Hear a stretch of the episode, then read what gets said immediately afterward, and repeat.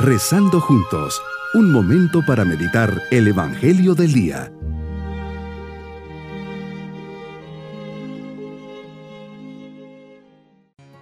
Les saludo en este día, domingo de la 33 tercera semana del tiempo ordinario.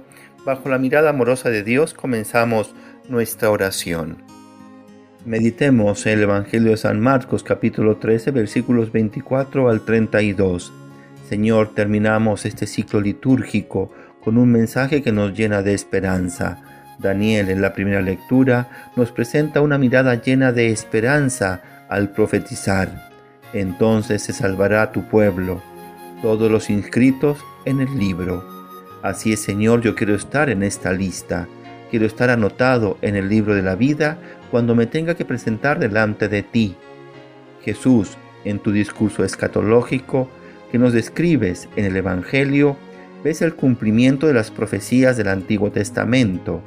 El Hijo del Hombre reunirá de los cuatro vientos a los elegidos, desde el extremo de la tierra hasta el extremo del cielo. Y el autor de la carta a los hebreos en la segunda lectura te presentas sentado a la derecha de Dios esperando hasta que tus enemigos sean puestos como escabel de tus pies. Nos enseñas que el triunfo al final lo tienes tú, que independientemente de lo que nos toca vivir hoy en nuestra sociedad, muertes, guerras, injusticias, corrupción, sociedades que implementan cada vez más en su modo de vivir antivalores, la claridad con que percibimos que más y más hombres y mujeres se alejan de ti, jóvenes indiferentes y apáticos, familias destruidas, en donde el poder, el dinero y el bienestar van socavando los principios cristianos y naturales.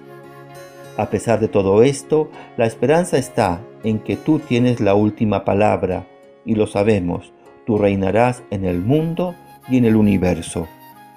¿Qué nos quieres decir y revelar en este mensaje?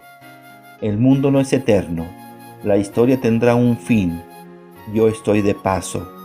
No debemos distraernos, mucho menos angustiarnos y menos todavía ocultar y hacer perder el mensaje de revelación que nos traes.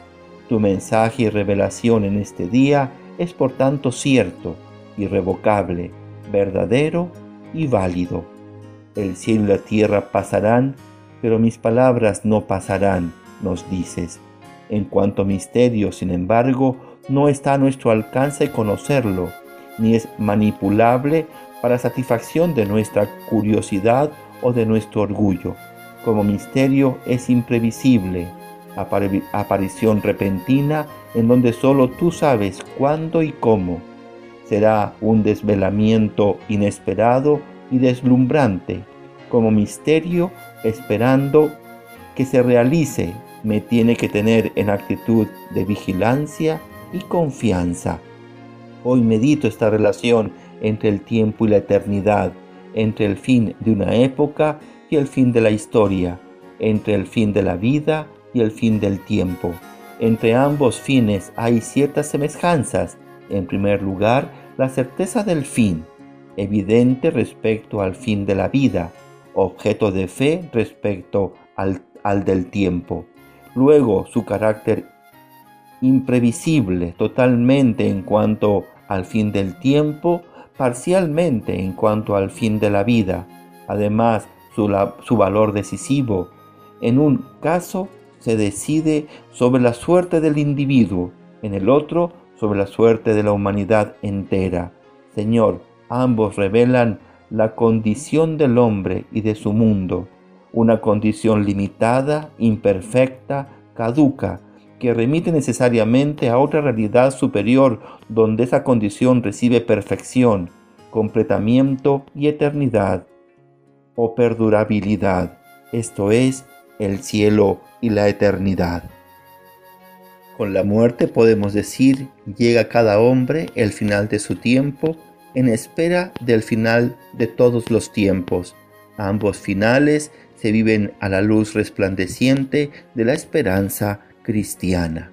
Mi propósito es vivir con esperanza, sabiendo que el tiempo de mi encuentro definitivo con Dios se acerca. vivir cada día con la ilusión de presentarle mi alma a Dios, santa e inmaculada. Mis queridos niños, Jesús nos enseña el Evangelio que estamos de paso por esta vida y que la verdadera vida se encuentra en el cielo, cuando nos encontremos definitivamente con Él. Tenemos que rezar todos los días para que nuestra alma siempre esté preparada para dársela al Señor, como nos la entregó a partir de nuestro bautismo, santa y pura en su presencia. Y nos vamos con la bendición del Señor.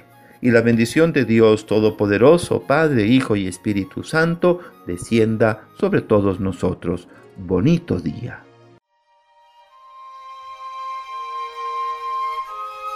Hemos rezado junto con el Padre Denis Doren, Legionario de Cristo.